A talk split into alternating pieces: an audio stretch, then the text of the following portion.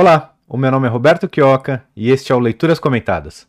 No episódio de hoje, eu vou ler o artigo O que é realmente o socialismo e qual o seu maior problema, de Jesus Huerta de Soto. Antes de começar a leitura, gostaria de agradecer a todos que me seguem pelo YouTube, pelo Rumble e que me escutam pelo Spotify ou outras plataformas de podcast. E principalmente a você que me assiste pelo Odyssey. O Odyssey, para quem não conhece, é uma plataforma que remunera não apenas os criadores de conteúdo, mas também os consumidores de conteúdo. Eu mesmo, antes de começar a fazer esses vídeos, eu era apenas um consumidor de conteúdo e eu utilizei a plataforma por mais ou menos dois meses e ganhei por volta de 10 dólares na moeda do Odyssey. Então eu recomendo a todos vocês, vou deixar o link para inscrição uh, do Odyssey aqui na descrição do vídeo. Então, se vocês se inscrevendo por aí, vocês me ajudam. Agora eu vou apresentar o autor. O autor é o Jesus Huerta de Soto, ele é um dos maiores economistas austríacos vivos. Uh, ele é espanhol, ele é da Universidade Rei Juan Carlos, em Madrid, e ele tem alguns títulos uh, publicados uh, pelo nosso instituto, vários artigos, né? O artigo acho que é o meu artigo favorito dele, né? É o liberalismo clássico versus anarcocapitalismo. Fica para outro dia, vou ler esse artigo ainda. E também, como livro, indico fundamentalmente a leitura desse livro, que é o Moeda, Crédito Bancário e Ciclos Econômicos. Um livraço dele, um, um tijolão, um, um, livro grande, mas que vai ajudar muita gente a, a aprender realmente a economia. Sem mais delongas, passarei a leitura do artigo. Não há nada mais prático do que uma boa teoria. Por isso, proponho-me a explicar em termos teóricos o que é o socialismo e por que ele não apenas é um erro intelectual, como também é uma impossibilidade científica. Mostrarei por que ele se desmoronou, ao menos, ao menos o socialismo real, e por que o socialismo que segue existindo na forma de intervencionismo econômico nos países ocidentais é o principal culpado pelas tensões e conflitos de que padece o mundo atual. O professor Jesus aqui vai mostrar por que o socialismo real é, desmoronou, ou seja, o socialismo que pode ser colocado em prática, não aquele que está aquela aquela utopia que se encontra na cabeça de alguns militantes ou teóricos socialistas, é o, que é uma utopia impraticável, 100% impraticável. Então, todas as vezes que se tentou chegar naquilo, nunca foi alcançado. E todas as vezes que tentou se alcançar aquilo, houve tensões, problemas terríveis no mundo, genocídios, fome, miséria, pobreza, ou uma estagnação temporária ou duradoura né, dos países que tentaram ou tentam até hoje aplicar ou se aproximar ou fazer algo próximo àquilo. O capitalismo, entendido por mim e por to todos os libertários né, como uh, livre mercado, um mercado completamente livre, desimpedido, sem Estado, né, porque o Estado ele existe, a existência do Estado já é um empecilho ao mercado então, um livre mercado, as, algumas pessoas dizem que é muito radical. E também o comunismo é muito radical. Então, é, essas pessoas que se dizem moderadas, entre aspas, elas acham que pegar o, alguma coisa uh, do comunismo e alguma coisa do capitalismo seria possível, então eles tentam chegar no meio termo, né? Então, uh, achando que estão chegando próximo do, do livre mercado, quando na verdade não, né? Eles não não, não consegue nem emular um livre mercado. Os mercados mundiais não são livres, né? Eles são completamente regulamentados, regulados e há sempre em todos os países um bandido, né, que toma conta e que proíbe as interações de serem 100% voluntárias. Esse bandido é sempre o Estado, né? Então ele coloca aqui de forma boa que o, o intervencionismo econômico, seja ele grave, seja ele mais leve, ele é sim uma forma de socialismo. E ele está falando aqui sobre as duas formas do socialismo, né?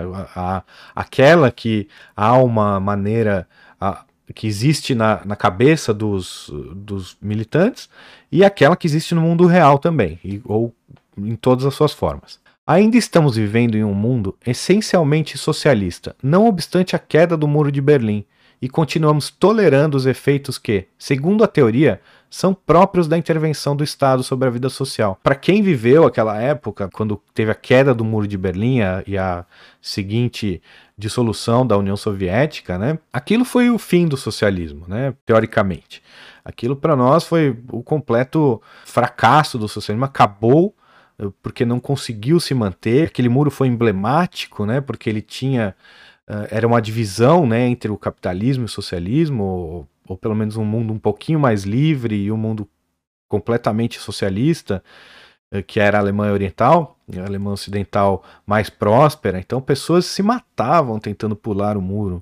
Havia ordens, né, para que os soldados alemães do lado oriental eles atirassem em qualquer alemão oriental que tentasse passar para o outro lado. É, como Cuba, né? Cuba os, as pessoas são proibidas de sair, ou como muitos países do mundo hoje, né? Durante a pandemia, claro, a gente não sabe como eles vão se comportar no futuro próximo, mas hoje eles já instauraram regimes parecidos. Você, em alguns países, você é proibido de sair ou você ganha multa se sair, ou coisas do tipo. Realmente uma ditadura, tempos terríveis, sombrios que nós estamos vivendo, mas isso foi a realidade durante muitos anos, décadas, para as pessoas da União Soviética e da Alemanha Oriental. Uh, todos eram presos, presos políticos dentro dos seus países, uh, e querendo né, uma vida mais próspera, querendo acesso a a coisas diferentes, a estilos de vida diferentes, e não, não tinham, né? Não, não, isso não existia para os alemães orientais, esse direito de sair, buscar uma vida diferente. E quando caiu aquilo, para todos nós foi uma constatação do fim do socialismo, mas ele perdura. Para definir socialismo, é necessário antes entendermos o conceito de função empresarial. Os teóricos da economia dizem que a função empresarial é uma capacidade inata do ser humano, não estamos nos referindo aqui ao empresário típico que leva adiante o empreendimento. Estamos nos referindo, isso sim, à capacidade inata que todo ser humano tem de descobrir, criar, tomar conhecimento das oportunidades de lucro que surgem ao seu redor e atuar de modo a se aproveitar das mesmas. Uh, todos nós podemos descobrir uma maneira de melhor servir os nossos clientes ou de diminuir o nosso próprio desconforto. E cada ação que nós tomamos nesse sentido é uma ação empre empre empresarial, né? É, uh, mesmo que nós sejamos alheios a criar uma empresa. Tem muita gente que, que tem na cabeça que uh, ser empresário é muito arriscado, e de verdade é também, mas ser empregado também é arriscado, tem, os dois têm o risco, né? E preferem nunca se, se aventurar abrindo uma empresa. Mas mesmo estes têm em si a, a função empresarial. Ao se recusarem ao ir para uma empresa e preferirem buscar um trabalho no, na empresa de uma outra pessoa, eles estão exercendo uma atividade empresarial. Eles são a própria empresa, eles estão alocando o recurso que são eles mesmos da maneira que acham melhor. Então, nesse sentido, todos nós temos essa função empresarial. Com efeito, etimologicamente, a palavra empresário evoca o descobridor, alguém que percebe algo e aproveita a oportunidade. Em termos mais figurativos, seria a lâmpada que se acende. Perfeito. Ah, a função empresarial é a mais essencial das capacidades do ser humano. Essa capacidade de criar e de descobrir coisas é o que, por natureza, mais nos distingue dos animais. No sentido geral, o ser humano, mais do que um Homo sapiens, é um Homo empresário. Exatamente. Nós, nós sabemos né, que o ser humano é dotado dessa capacidade. É, é visível e notório. E os outros animais, não. Quem seria, portanto, um empresário? Não se trata apenas de Henry Ford ou Bill Gates, quem, que sem dúvida alguma são grandes empresários no âmbito comercial e econômico. Um empresário é toda e qualquer pessoa que tem uma visão criativa, uma visão revolucionária. Madre Teresa de Calcutá, por exemplo, sua missão era ajudar aos mais necessitados, e ela buscava fazer isso de forma criativa, unindo voluntários e canalizando os desejos de todos para o seu objetivo. Por isso, Teresa de Calcutá foi um exemplo paradigmático de empresário. Exatamente, o empresário não necessariamente está buscando um lucro financeiro. Ele pode, pode estar buscando o que eu chamo, ou é uma maneira de dizer, um lucro da alma, né? De realização pessoal. Eu costumava dizer, havia um tempo, né, que as pessoas discutiam muito o capitalismo e o capitalismo uh, era visto como uma busca pelo lucro, né? E eu dizia que não, né? Não é apenas o lucro financeiro que, que nos faz, que nos move, né? Como dizia Mises, o homem só age para diminuir o próprio desconforto. E esse desconforto pode ser um desconforto da alma também, pode ser que você tenha um desconforto físico e não necessariamente um desconforto na sua conta bancária. Então, pode ser que você, como a Madre Teresa de Calcutá, quisesse servir ao Senhor e esse é o, é o seu lucro. O seu lucro é quanto mais obras você fizer para o Senhor, para as pessoas necessitadas, né, melhor para você mesmo. Então, isso também nos move, né? Nós não somos apenas seres que querem dinheiro ou querem um conforto material, né? A nossa alma, o nosso bem-estar espiritual também pesa bastante na nossa vida e para coordenar as nossas ações. Tanto é que, uh, se nós fôssemos apenas seres em busca de, um, de diminuir o conforto é, material, nós não teríamos problema nenhum em roubar os nossos vizinhos e estaremos até hoje na barbárie. Graças a Deus, e a Deus mesmo, no, meu, no caso que eu sou um crente em Deus, eu acredito em Deus, graças a Deus nós temos uh, também esse chamado desconforto, nessa busca pelo conforto espiritual. Ele que nos faz uh, ter rédeas, né, e não fazer o mal aos, ao próximo, né? Foi isso que nós fomos ensinados por Deus e é isso que nós tentamos fazer na nossa vida, fazer o bem ao próximo e jamais uh, colocar um valor material na frente de um valor espiritual. Então, vamos sempre seguir a Deus e dessa maneira nós teremos a, a grande recompensa final. Mesmo que você não acredite em Deus, você também tem o seu desconforto aí psicológico, né, com fazer o mal. Eu acredito que você tenha, né? Então você não vai querer uh, bater no seu vizinho, você uh, roubar o seu vizinho para atingir os seus fins, né? Você vai sempre tentar atingir os seus fins da maneira pacífica, né, que é a maneira, maneira do mercado, das trocas voluntárias, da caridade. Portanto, entendamos a função empresarial como sendo a mais íntima característica de nossa natureza, como seres humanos. A característica que explica o surgimento da sociedade e o seu desenvolvimento como uma extremamente complicada rede de interações. A sociedade é formada por inúmeras relações de interação e troca entre indivíduos. As relações estas que são empreendidas porque, de alguma forma, imaginamos que estaremos melhor após elas. Todas essas relações são impulsionadas por nosso espírito empresarial, como eu citei acima, como eu já comentei. Né? Todo ato empresarial produz uma sequência de três etapas. A primeira consiste na criação da informação. Quando o empresário descobre ou cria uma ideia nova, quando ele gera em sua mente uma informação que antes não existia.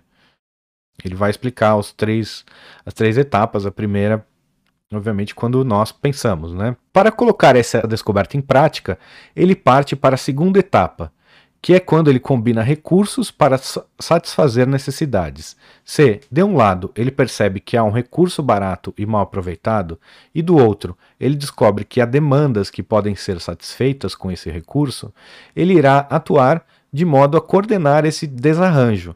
Ele irá comprar barato o recurso, utilizá-lo, transformá-lo e vendê-lo a um preço maior, satisfazendo assim a demanda que ele havia percebido. É, essa ele descreve com maestria né, a atividade empresarial. Eu vou continuar.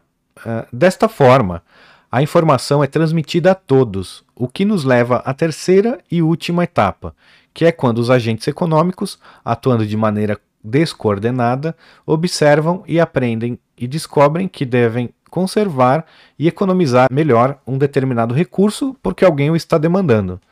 Estes são os três planos que completam a sequência: criação de informação, transmissão de informação e o mais importante, o efeito de coordenação gerado pelas duas etapas anteriores.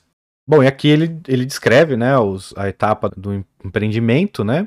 A primeira etapa sendo a descoberta, o empresário vendo um, um problema, ele vai tentar bolar uma solução. Na segunda etapa, ele, ele coloca essa solução em prática, né? Ele começa a juntar os, os insumos, os recursos necessários para colocar essa ideia em prática e coloca ela em prática. Ele começa a vender, né? E na terceira etapa é quando a informação já é transmitida a todos, né?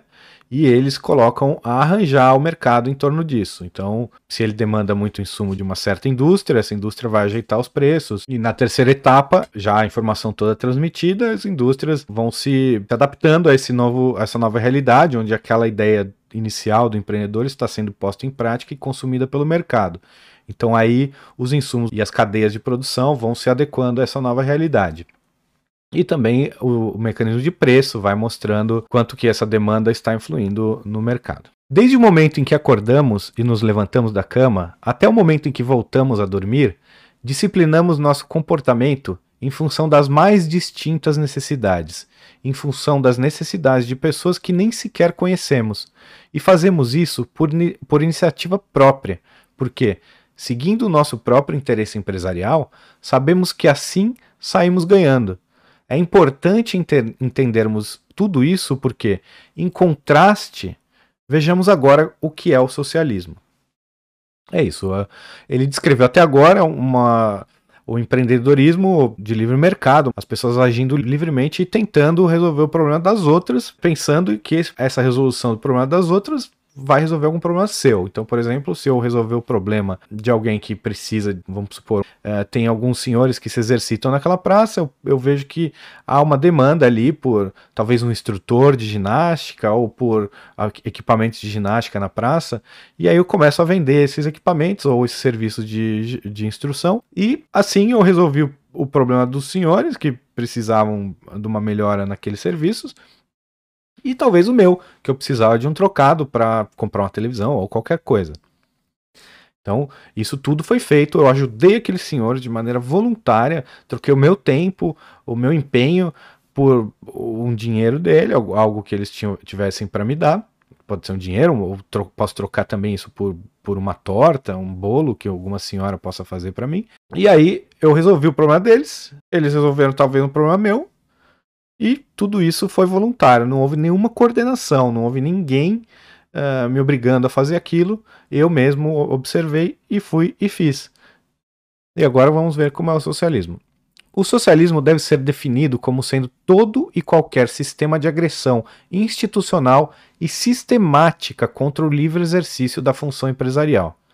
O socialismo consiste em um sistema de intervenção que se impõe pela força, utilizando todos os meios coercitivos do Estado. Ao meu ver, ao ver dos libertários, anarcapitalistas como eu, eh, toda forma de Estado se encaixa aqui, porque toda forma de Estado agride em, em maior ou menor nível o exercício livre da função empresarial. Então, aí se encaixa. Pense no Brasil. O Brasil é menos comunista do que a Coreia do Norte, ainda, né? Se Deus quiser, continuará assim por, por muito, muito tempo, mas, porém, uh, veja o número de restrições que tem no Brasil, são muitas, e qualquer um que seja empresário ou não sabe disso. Sabe que, uh, mesmo para se contratar, para se demitir, para abrir empresa, para fechar empresa, tudo isso é extremamente repleto de agressões do Estado. A agressão do Estado aí eh, se traduz por qualquer norma, qualquer lei, que no fim da ponta, né, claro, levado a cabo, se o não cumprimento dessas leis leva a uma agressão, a, morte, ao assassinato, à prisão. se você resistir à prisão, você será morto.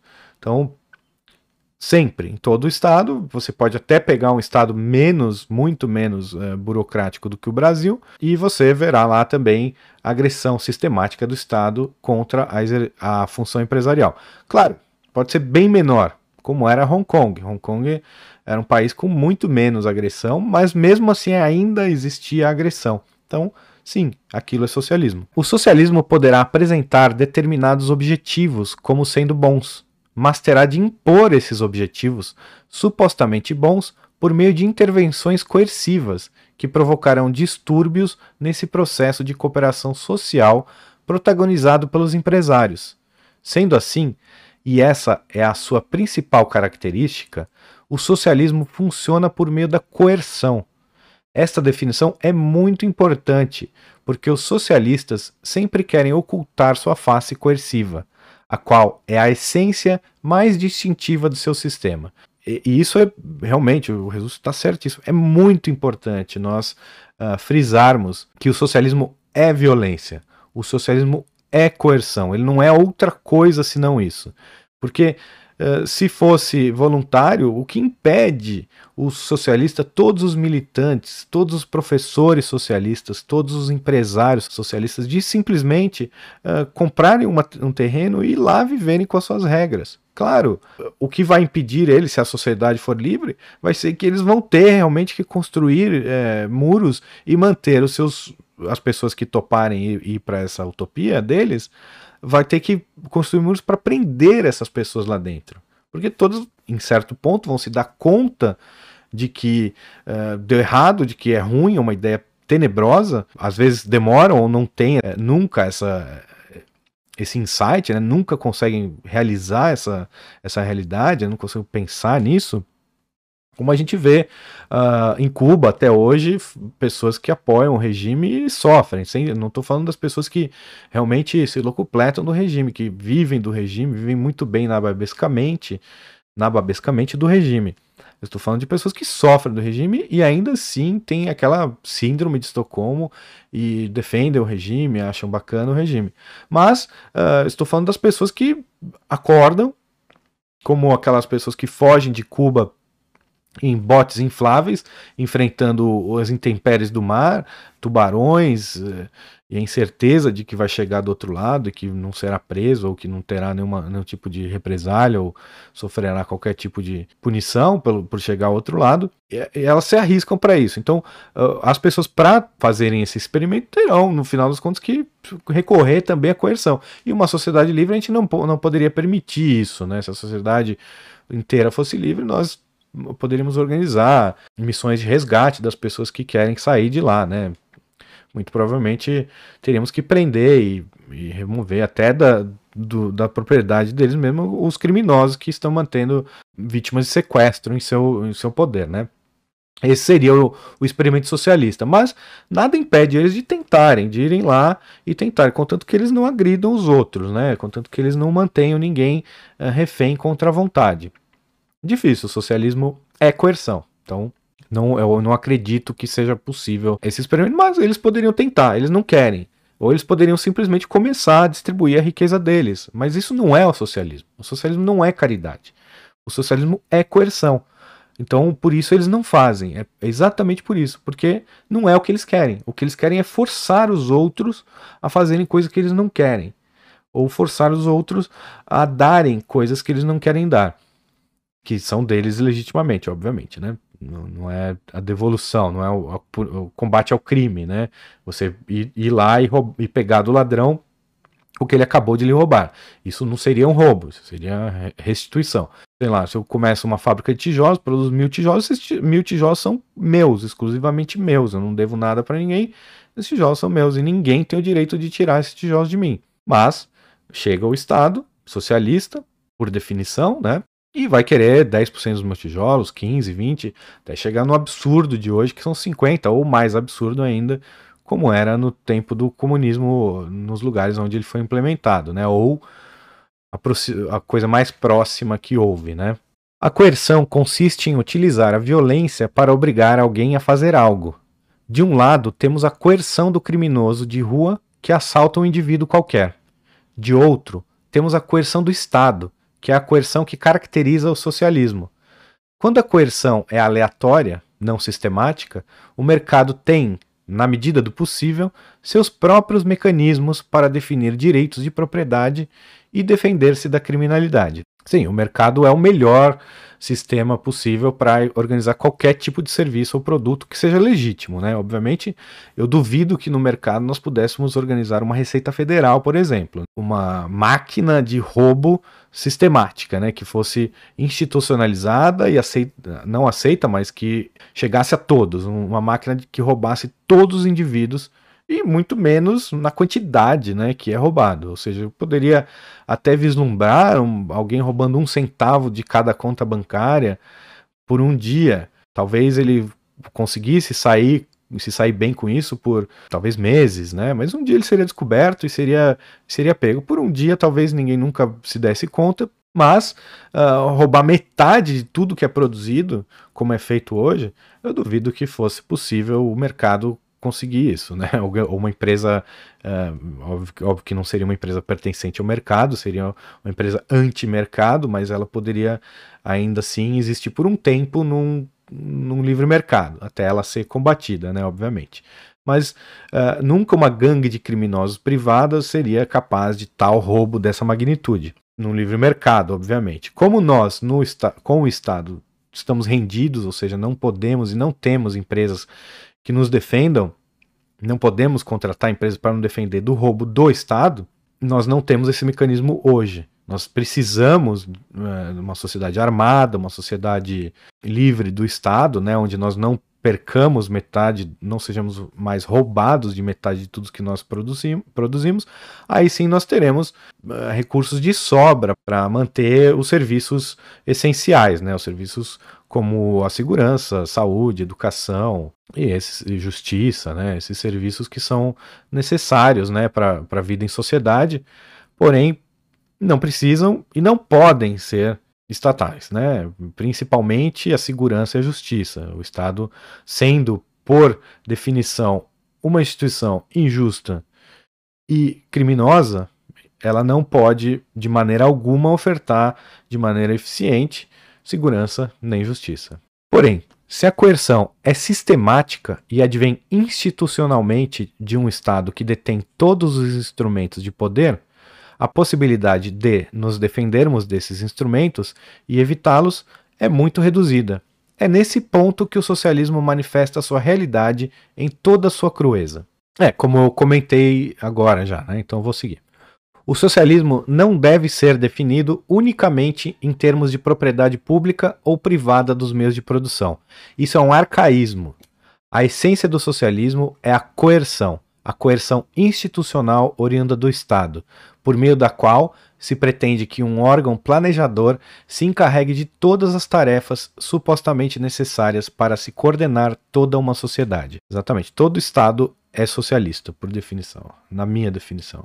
A responsabilidade é retirada à força dos indivíduos, que são naturalmente os únicos responsáveis por sua função empresarial e que almejam seus objetivos e querem alcançá-los, utilizando os meios mais adequados para tal, e repassada a um órgão planejador que lá de cima pretende impor, por meio da coerção, sua visão específica de mundo e seus objetivos particulares. Ou seja, não interessa se é um Estado uh, gigantesco ou um Estado pequeno. Se há uma pessoa querendo usar da coerção para obrigar ou proibir as outras de fazerem algo, já há ali o socialismo. Se há alguém querendo coordenar o mercado como as empresas ou as relações de mercado se dão, há ali um socialismo. Aqui é a nota do editor. É, no Brasil, pense nas agências reguladoras que cartelizam todo o mercado e impedem a livre iniciativa e a livre concorrência.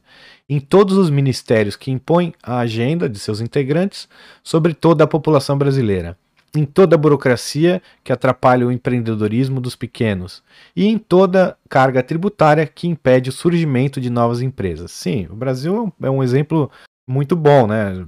Se nós vivêssemos eh, talvez num país muito mais livre, ficaria até difícil enxergar com clareza todo o socialismo, mas no Brasil é bem fácil, né? E Bolsonaro no poder não mudou isso. Bolsonaro continua o presidente de um país socialista bem socialista.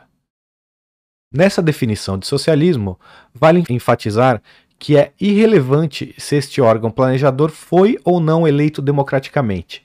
O teorema da impossibilidade do socialismo se mantém intacto, sem nenhuma modificação, independentemente de ser democrática ou não a origem do órgão planejador que quer impor a força a coordenação de toda a sociedade. Eu diria mais, independente se é democrático ou não, ou se esse governo, ou que o governo que o impôs seja de direita ou de esquerda, é socialismo do mesmo jeito. Se o Bolsonaro e o Bolsonaro fez algumas coisas socialistas, aquilo é socialismo. Querer regular um mercado, querer uh, pedir que, que um fabricante faça algo, doe ou, ou não doe, proibir de vender, de exportar medicamentos, tudo isso é socialismo. E o Bolsonaro fez isso. Ou disse que fez. Eu também não, não leio o diário oficial, né? Mas eu às vezes vejo as palavras ditas, né? Então, uh, não importa, não se iludam, não importa se é o Trump, se é o Biden, se é o Bush ou se é o Fidel Castro, se é o rei de Liechtenstein ou se é o Kim Jong-un, se é o Xi Jinping ou se é o Pinochet. Tanto faz. Se fez isso, é socialismo. Se usou da coerção para impedir o mercado de funcionar livremente, socialismo. Definido o socialismo dessa maneira, expliquemos então por que ele é um erro intelectual. E aqui fica que esse é um debate, na minha opinião, a pá de cal já foi dada por Mises. Antes de Mises até já havia né, uma refutação cabal do socialismo, mas para mim Mises, com o cálculo econômico e outros textos, né, e outras outras argumentações, acabou por enterrar o socialismo. O socialismo desde da década de 20, talvez, uh, mais de 100 anos, o socialismo já não tem, não há debate. O debate foi travado já e já foi consolidado. Mises ganhou, nós ganhamos, os austríacos ganharam. O socialismo, ele é uma falha não apenas prática, mas como intelectual também. E muita gente fala, não, o socialismo é bonito na ideia, mas na prática não é tão bonito assim. Não, ele é, ele é errado nos dois, nos, nos dois campos, tanto na teoria quanto na prática. E isso nós vamos ver. O socialismo é um erro intelectual, porque é impossível que o órgão planejador encarregado de exercer a coerção para coordenar a sociedade obtenha todas as informações de que necessita para fornecer um conteúdo coordenador às suas ordens. Este é o grande paradoxo do socialismo e o seu maior problema. O planejador da economia necessita receber um fluxo ininterrupto e crescente de informação, de conhecimento e de dados para que seu impacto coercivo, a organização da sociedade, tenha algum êxito. Ou seja, aquele velho problema da informação, né? Mas eu vou continuar. Mas é obviamente impossível uma mente, ou mesmo várias mentes, obterem e processarem todas as informações que estão sendo dispersas na economia. As interações diárias entre milhões de indivíduos produzem uma multiplicidade de informações que são impossíveis de serem apreendidas e processadas por apenas um seleto grupo de seres humanos. É, perfeito, eu vou continuar porque ele continua. Os teóricos da escola austríaca de economia, Mises e Hayek, elaboraram quatro argumentos básicos no debate que mantiveram durante a primeira metade do século XX contra os teóricos da economia neoclássica, os quais nunca foram capazes de entender o, pro, o problema inerente ao socialismo. Eu vou continuar, eu acho que o meu, meu comentário cabe depois. E por que não foram capazes de entendê-lo? Pelo seguinte motivo: eles acreditavam que a economia funcionava exatamente como nos livros-textos de faculdade. Mas o que os livros-textos ensinam em relação ao funcionamento da economia de mercado é radicalmente falso e fictício. Tais manuais baseiam suas explicações sobre o mercado em termos matemáticos que supõem um ajuste perfeito. É como se o mercado fosse uma espécie de computador que ajusta de maneira automática e perfeita os desejos dos consumidores à ação dos produtores. O modelo ideal dos manuais é o da concorrência perfeita, descrito pelo sistema de equações simultâneas de Walras. É, quem estuda economia na, na, faculdade não está aprendendo economia, está aprendendo as teorias socialistas, né, as, ou proto-socialistas até, né, é, e que não tem nenhuma correlação com o mundo real.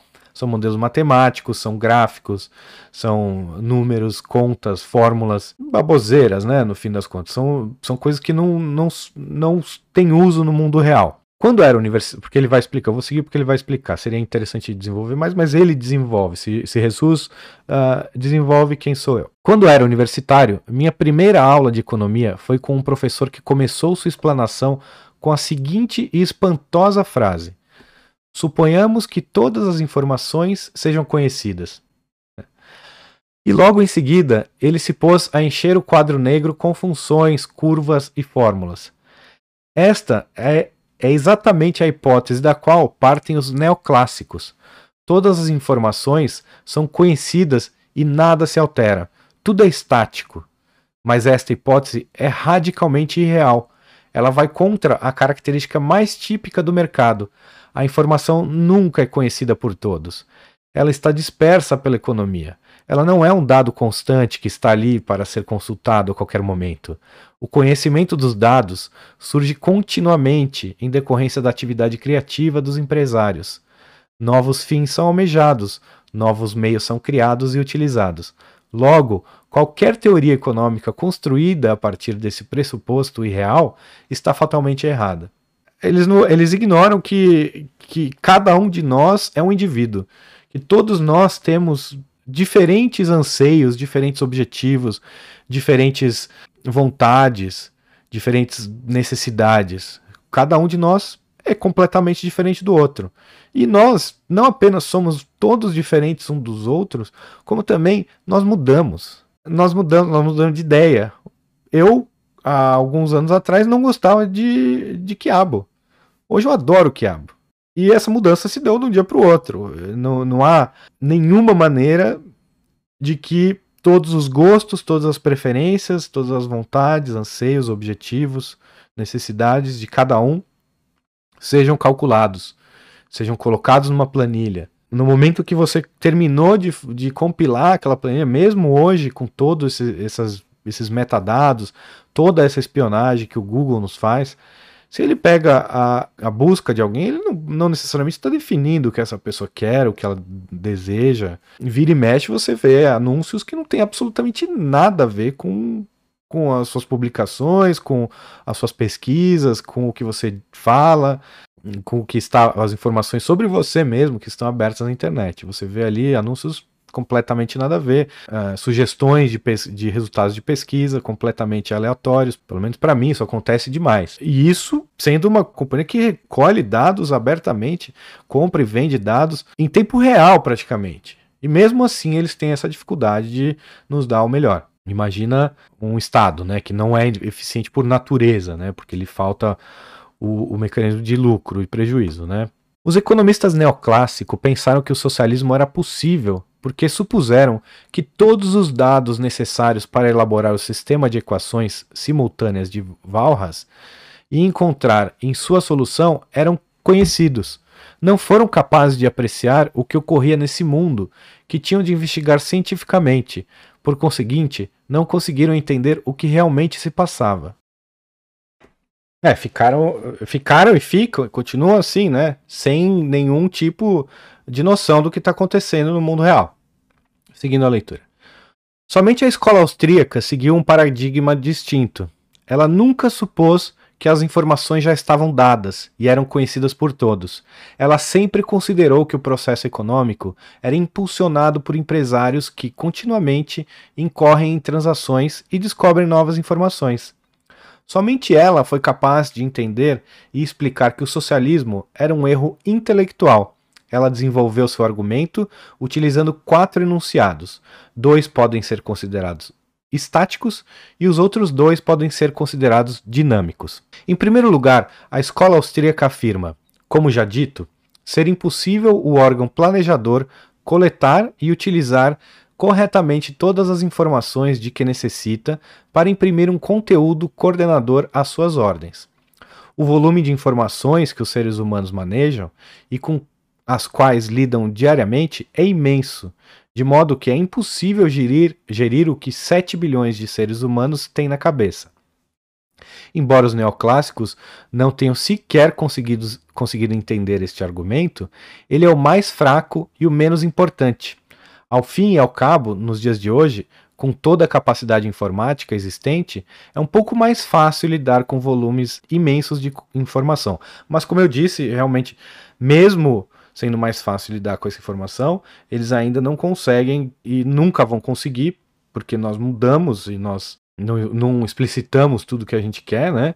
Então, nunca vão conseguir ter todas as informações dadas, né? É, nós mudamos. É, uma hora eu, eu estou comprando de, de, Eu corto o cabelo num lugar, outra hora eu corto o cabelo em outro. E se o Google estava pre, prevendo que eu fosse cortar lá no mesmo lugar da, da última vez, ele errou. E ele, ele muito provavelmente diria: ah, cortou cinco vezes no mesmo lugar. Na sexta vai no mesmo lugar. Não, não necessariamente. O segundo argumento é muito mais profundo e contundente.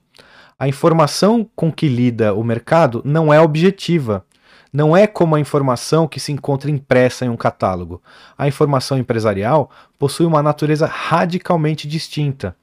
Ela é uma informação subjetiva e não objetiva. Ela é tácita, por assim dizer. Ela é do tipo: sabemos algo, temos a técnica, a prática e o conhecimento, mas não sabemos no que tudo isso consiste detalhadamente. Exatamente. Ou seja, não sabemos muito bem, né? Explicando de outra forma, é como a informação necessária para andar de bicicleta. É como se alguém quisesse aprender a andar de bicicleta estudando as fórmulas físicas e matemáticas que expressam o equilíbrio que mantém o ciclista enquanto ele pedala. O conhecimento necessário para saber andar de bicicleta não é adquirido dessa forma, mas sim mediante um processo prático de aprendizagem, normalmente bem acidentado, que finalmente permite entender como se equilibra sobre uma bicicleta, além de detalhes fundamentais, como o de que, ao fazermos as curvas, temos de nos inclinar para não cairmos. É bem provável que Miguel Indurain desconheça os detalhes das leis da física que o permitiram vencer o Tour de France por cinco anos consecutivos, mas ele, indubitavelmente, possui o conhecimento de como se anda em uma bicicleta. Perfeição, né? Muito bem explicado. Eu poderia ter comentado por meia hora, não chegaria num exemplo tão bem dado quanto o que Jesus deu aqui. Miguel Indurian, para quem não sabe, e eu não sabia também, né? É a primeira vez que eu estou lendo esse artigo querendo ver as fontes, né? Eu tinha lido uh, mais rapidamente. Miguel Indurian, ele é um, foi um ciclista, né? Ele ganhou o Tour de France cinco vezes, né? Um ciclista espanhol. Então, por isso, o, o Jesus sendo espanhol, ele deu o Miguel Enduria como exemplo. A informação implícita não pode ser moldada de maneira formalizada e objetiva, tampouco pode ser transmitida corretamente a um órgão planejador. Só é possível transmitir a um órgão planejador, de modo que este assimile e imponha uma coerção, dando um conteúdo coordenador às suas ordens, uma informação unívoca, que não dê brechas a mal entendidos. Porém, a esmagadora maioria das informações das, das quais dependemos para sermos bem-sucedidos em nossas vidas não é objetiva. Não é informação de catálogo, é informação subjetiva e tácita. Mas esses dois argumentos, que as informações são extremamente volumosas e que possuem um caráter subjetivo, não bastam. Existem outros dois de caráter dinâmico que são ainda mais contundentes e cuja implicação inevitável é a impossibilidade do socialismo. Sim, eu concordo com, com o Jesus nessa. A dispersão da informação na sociedade é um bom argumento contra o socialismo, mas não é o melhor. Nós, seres humanos, somos dotados de uma inata capacidade criativa. Continuamente descobrimos coisas novas, almejamos objetivos novos e escolhemos meios novos para alcançá-los. É impossível transmitir a um órgão planejador a informação ou conhecimento que ainda não foi criado pelos empresários. O órgão planejador pode se empenhar o quanto quiser em construir um nirvana social por meio de uma publicação diária de, de decretos e da imposição da força. Mas, para fazer isso, ou seja, para se alcançar o nirvana social, ele tem de saber exatamente o que ocorrerá amanhã e o que vai ocorrer amanhã dependerá de uma informação empresarial que ainda não foi criada hoje e que não pode ser transmitida ainda hoje para que nossos governantes nos coordenem eficientemente amanhã. Este é o paradoxo do socialismo, a terceira razão. E muito interessante, quem, para quem observa o que está acontecendo hoje com o mercado de criptomoedas, que ele evoluiu sete anos atrás, você poderia falar, ah, o Bitcoin uh, vai ser o futuro tal. Hoje uh, eu não tenho a menor ideia né, do, que, do que virá, mas já veio uma quantidade de produtos e serviços enormes, gigantescas, revolucionárias, né, como são as exchanges, as bolsas de, de criptomoedas né, é, descentralizadas, e isso vai evoluir também para a bolsa de valores e mecanismos de banco, né? Já está em prática mecanismos descentralizados de empréstimos. É, são coisas maravilhosas que realmente é, nós não tínhamos como prever. Eu sempre fui um curioso, né, nessa área, mas Uh, não tinha como prever isso há muito tempo atrás, já era uma necessidade do mercado. Eu via é, a bolsa de criptomoedas ser descentralizada, era uma coisa muito importante, mas eu não, não sabia que vinha com todo todas essas outras inovações que seguiram, né, com os mecanismos de empréstimos, de investimentos, que são realmente revolucionários. Como que o regulador, é, eles estão correndo atrás do Bitcoin ainda, e o Bitcoin já é a coisa menos inovadora de todo esse mercado, né? Cada dia surge um projeto novo, uma coisa nova, uma ideia uh, brilhante mesmo, nova. Não sei se todas vão sobreviver ao teste do tempo, né? Mas as ideias, a maioria delas são muito boas e, e torço para que todas elas deem certo, né? Algumas não, são boas já no papel, mas eh, pode ser que o mercado goste também, como são a, aqueles os NFTs, né? Que são os mecanismos que as pessoas vendem arte ou vídeos ou textos eh, únicos, né? E, e, a pessoa é dona, mas todos podem ver. Eu não entendo muito bem não, não, ainda não, não peguei muito bem o conceito disso tudo, mas eh, são coisas revolucionárias, que, onde o legislador ainda nem sonha com isso, né? Ele está correndo atrás do Bitcoin já tem coisas é, mil anos na frente disso. Então, jamais poderão planejar nada, né? Mas isso ainda não é tudo. Existe um quarto argumento que é definitivo: a própria natureza do socialismo, que, como dito, se baseia na coerção, no impacto coercivo sobre o corpo social ou a sociedade civil, bloqueia, dificulta ou impossibilita a criação empresarial de informação, que é precisamente aquilo que necessita o governante para dar um conteúdo coordenador às suas ordens. Já comentado acima. Esta é a demonstração, em termos científicos, do motivo de o socialismo ser teoricamente impossível. É impossível o órgão planejador socialista coletar, aprender e colocar em prática todas as informações de que necessita para imprimir um conteúdo coordenador aos seus decretos. Esta é uma análise puramente objetiva e científica. Não é necessário pensar que o problema do socialismo está no fato de que aqueles que estão no comando são maus. Nem mesmo anjos, santos ou seres humanos genuinamente bondosos, com as melhores intenções e com os melhores conhecimentos, poderiam organizar uma sociedade de acordo com o esquema coercivo socialista. Ela seria convertida em um inferno, já que, dada a natureza do ser humano, é impossível alcançar o objetivo ou o ideal socialista. Todas essas características do socialismo têm consequências que podemos identificar em nossa realidade cotidiana. A primeira é seu poder de encanto. Em nossa natureza, mais íntima, sempre encontramos o risco de ceder ao socialismo porque seu ideal nos tenta, porque o ser humano sempre tende a, a, se rebelar contra a sua natureza. Viver em um mundo cujo futuro é incerto é algo que nos inquieta, e a possibilidade de controlar esse futuro, de erradicar a incerteza, nos atrai. Na verdade, atrai quem eh, tem raiva da natureza, quem não se conformou com a natureza, quem não se conformou que a vida é finita, que os recursos são escassos e que não há nada que nós possamos fazer uh, de uma maneira geral para melhorar o cenário, né? Tudo que nós tentarmos fazer obrigando a sociedade a seguir um caminho vai causar o oposto do, do desejado, a não ser que o seu desejo seja realmente a fome, a miséria, a destruição da sociedade, aí você pode continuar defendendo o socialismo, porque você muito provavelmente vai chegar no seu fim. Antes sempre vinha perguntas, né? Escuta, todos os economistas da escola austríaca são libertários, né? Já que a gente sabe que uma intervenção do Estado gera o oposto daquilo que é pretendido.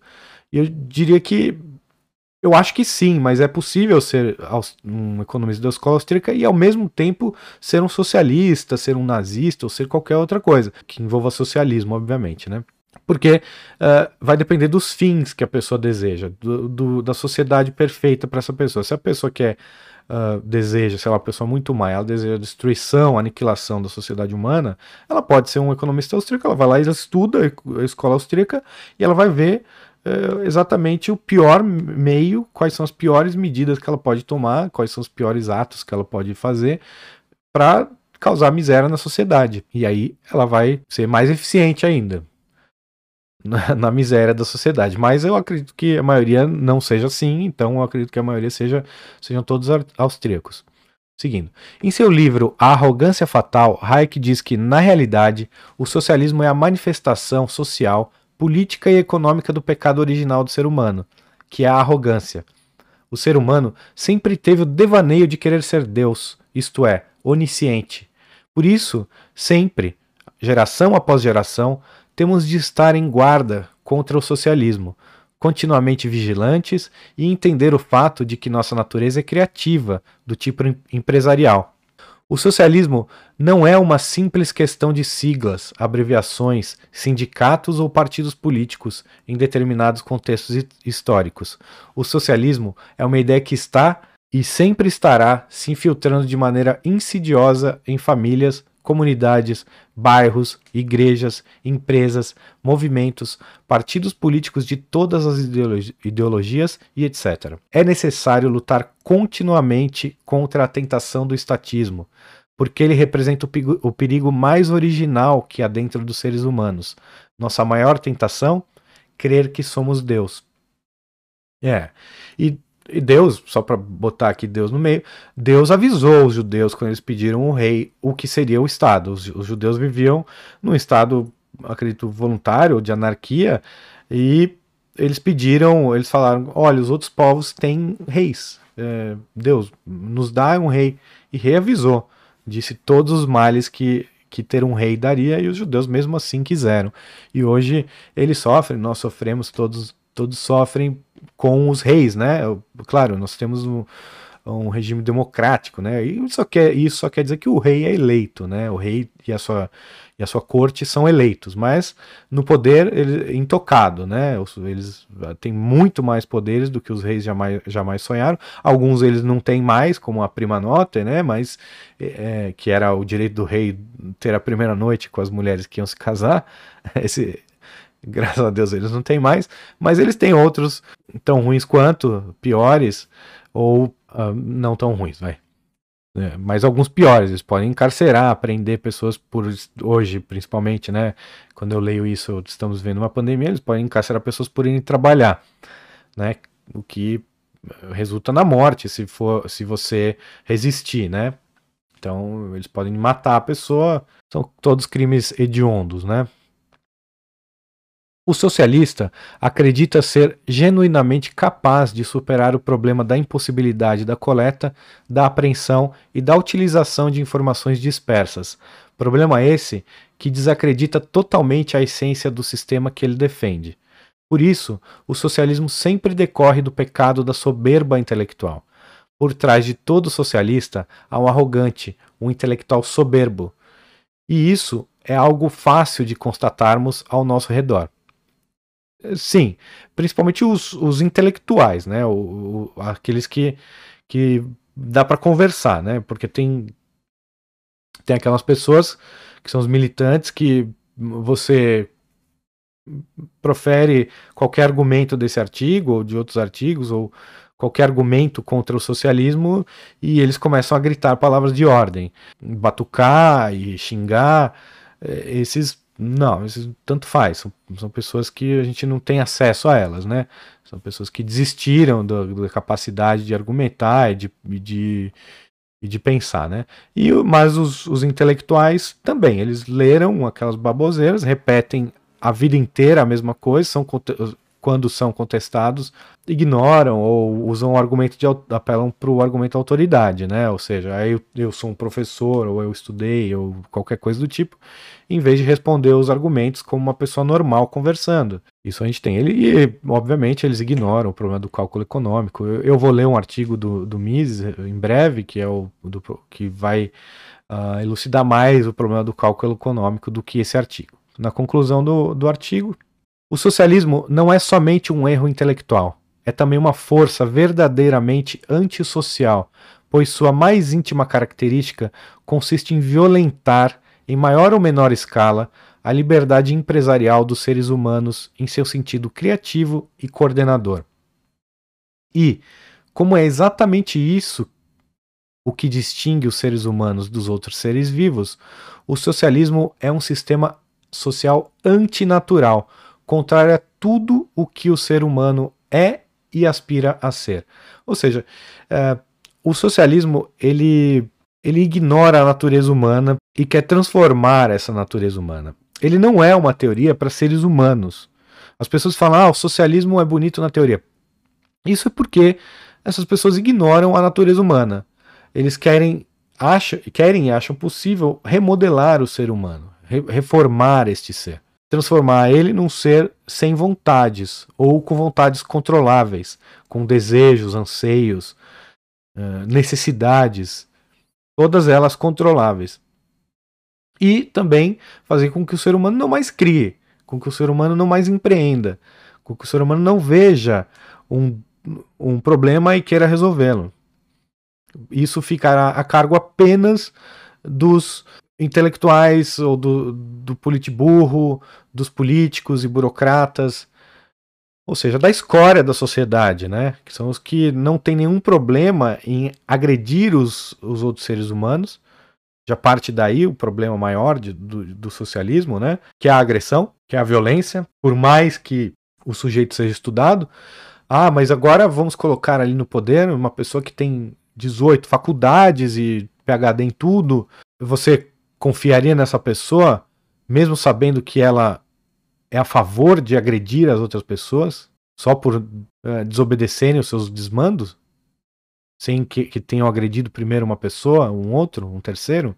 Ou seja, nunca roubei, nunca matei, nunca cometi nenhum, nenhum crime de verdade, nenhum crime real, mas me recusei a, a, a plantar menos de 20 cenouras no meu terreno, me recusei a fechar a minha loja ou abrir a minha loja, me recusei a, a obedecer uma lei antifumo no meu bar, e aí essa pessoa defende que eu seja agredido, que eu seja morto, porque qualquer mando do Estado, qualquer ordem do Estado é, no fim das contas, uma arma apontada para a cabeça dos outros. Qualquer coisa que qualquer que seja uma regra econômica, seja um, uma, uma regra dessas do, do, da CLT. Por exemplo, o vitral do banheiro dos funcionários tem que ter, eu não sei agora qual a medida, mas existe uma lei, isso é verdade, existe uma lei que diz que a medida do vitral tem que ser X. Então, se você tem ali, é, em vez de 50 centímetros, o, o, a janela do banheiro dos funcionários, em vez de 50 tiver 45, essa lei está sendo descumprida pelo empresário. Então, o que você está defendendo é que esse sujeito ele seja, em última instância, assassinado. Porque vai lá o fiscal, vai passar uma multa, o empresário se recusa a pagar a multa e fala: Não, você não tem o menor cabimento, não estou fazendo nada de errado. Ele se recusa a pagar essa multa, ele vai sofrer as penalidades judiciais, se recusa a cumprir as penalidades judiciais, continua abrindo seu negócio, e no final das contas vão vir homens armados. E se ele se recusar a, a ser sequestrado pelo governo e levado a uma sala do estupro, que é o, a penitenciária, ele vai ser assassinado pelos, uh, pelos policiais. Você confia numa pessoa que tem esse desprendimento da ética? Que não tá nem aí para os outros? Que fala, não, eu mandei, tá mandado, e quem, e quem não cumprir vai pro paredão? Então aí que tá. Por mais inteligente que seja, ele não consegue vocalizar suas ideias e, e se forem realmente boas, a maioria ou todos vão seguir. Uh, ninguém precisa de, de um policial em casa para escovar os dentes. A maioria escova, a maioria dos brasileiros, pelo menos, escova, eu acredito, quero crer que a maioria dos brasileiros escova o dente. Não tem ninguém, não tem uma lei, não tem ninguém obrigando. Alguém descobriu que escovar o dente era bom, uh, divulgou essa ideia, hoje todos escovam o dente, tomam banho. E, boas ideias são, são seguidas. Bons líderes são seguidos. Maus líderes precisam usar da força, precisam usar de títulos, precisam usar coerção para chegar onde para conseguir as coisas, para conseguir seguidores, né?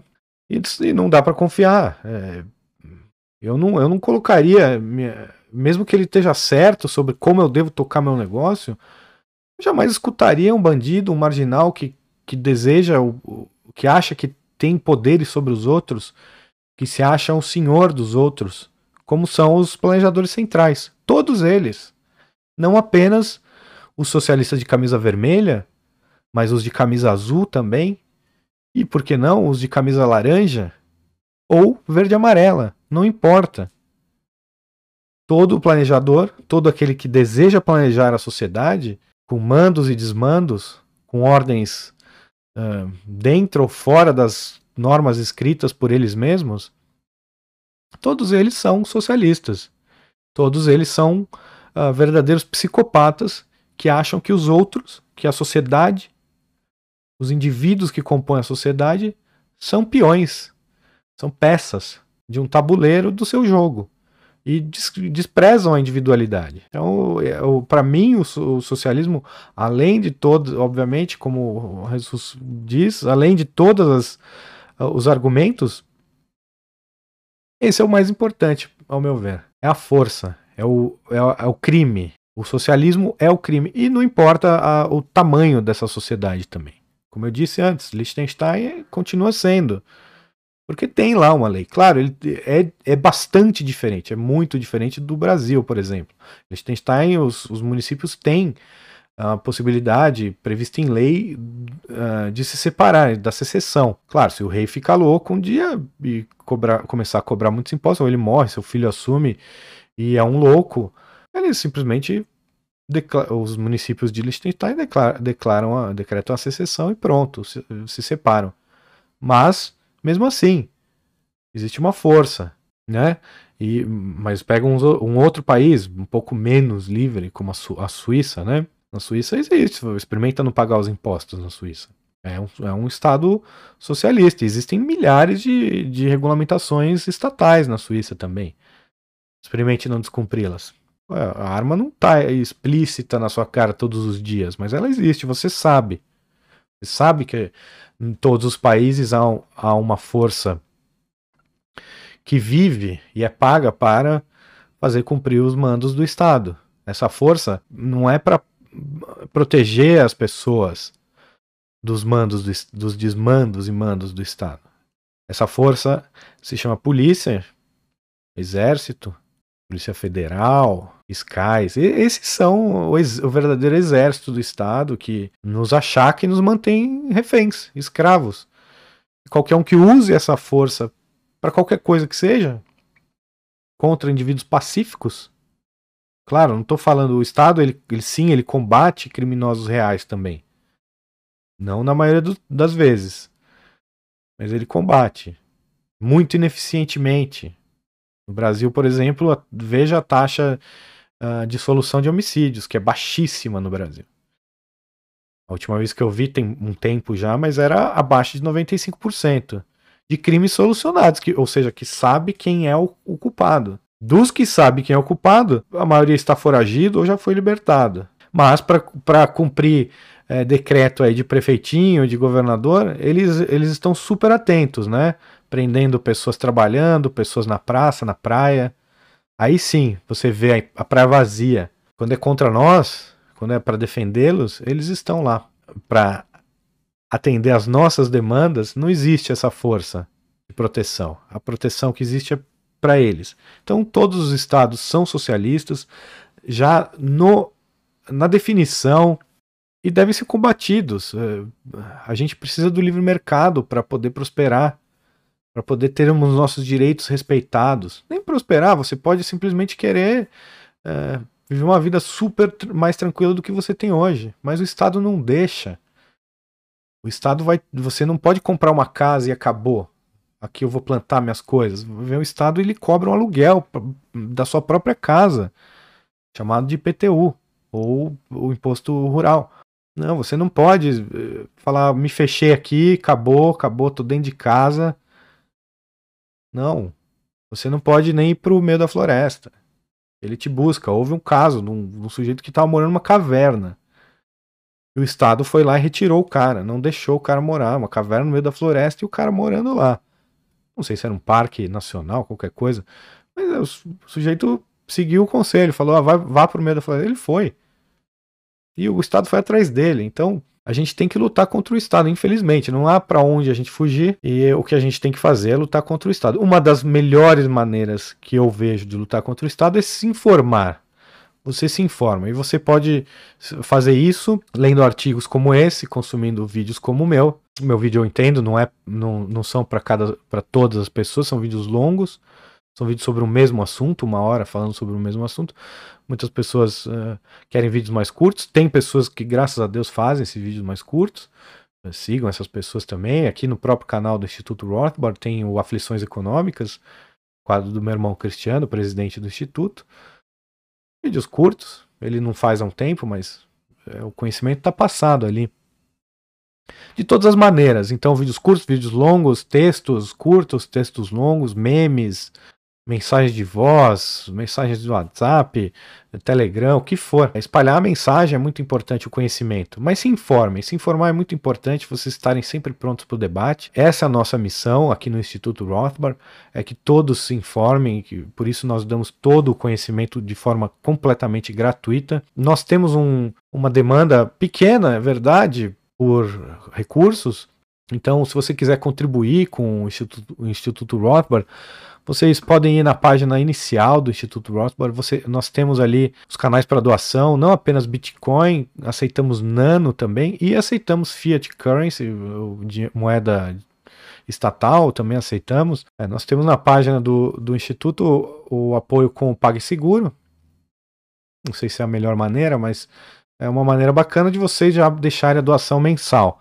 Mas seria bem legal uh, receber doações de quem gosta do nosso trabalho, para que a gente possa, pelo menos, manter o, o Instituto livre de custos uh, financeiros para a gente, já custa bastante do nosso tempo o Instituto, meu dos meus irmãos, o Instituto é 100%, sempre foi 100% voluntário, mesmo quando tínhamos ali o, um, um, doador fixo, né, um mantenedor, nosso trabalho, o meu trabalho que foi uh, brutal né, nas redes sociais. Eu, eu que levei a página do Instituto Miss Brasil, por exemplo, porque eu, vocês sabem, o Instituto Miss Brasil mudou de nome, é um, em 2015, né? Ele, ele hoje se chama Instituto Rothbard, mas na época do Instituto Miss Brasil, nós tínhamos uma página do Facebook uh, que tinha zero pessoas, né? Eu criei a página e eu levei ela até mais de 100 mil seguidores, com um trabalho uh, bem grande ali de anos depois foi surrupiada essa página, hoje nós não temos mais aquela página,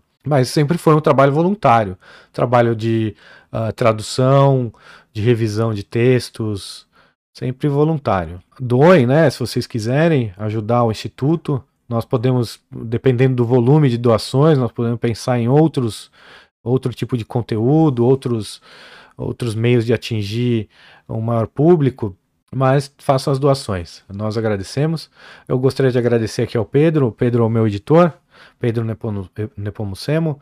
Muito, uh, muito obrigado, Pedro. Muito obrigado pelo seu trabalho, um trabalho fantástico de edição. Sem você, o programa ficaria muito, muito diferente. Então, muito obrigado ao Pedro e obrigado a todos vocês que chegaram até aqui e até a próxima.